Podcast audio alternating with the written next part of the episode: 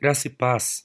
Essa é a nossa reflexão devocional sobre a fé em tempos de crise. A palavra de hoje está em Salmo 42.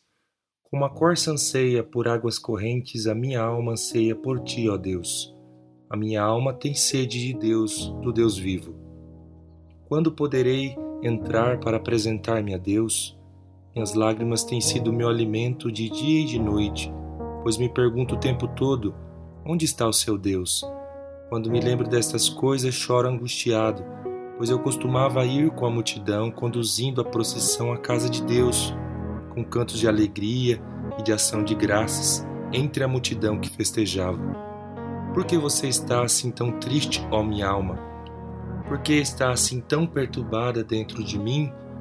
Põe a sua esperança em Deus, pois ainda o louvarei. Ele é o meu Salvador e o meu Deus. Certa vez ouvi alguém dizer a respeito desta oração que ela reflete a vida de alguém que está numa situação muito difícil, a situação de quem olha à sua volta e observa.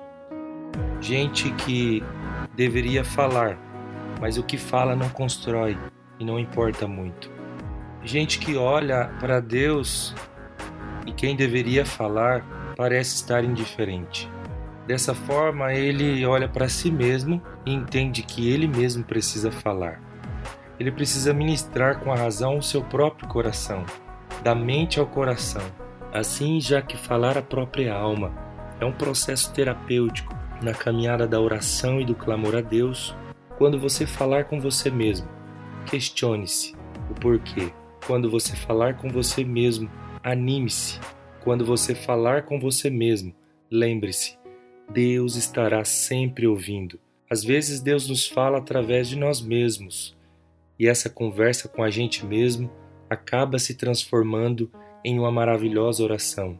Então aquilo que pensávamos que falamos a nós mesmos, na verdade foi o próprio Deus que nos trouxe ao coração. Tem uma frase de um pastor e teólogo que me chama bastante atenção. Ele disse: Lembre-se, a luta que não me mata me torna mais forte. Que Jesus seja com a sua oração e com seu clamor.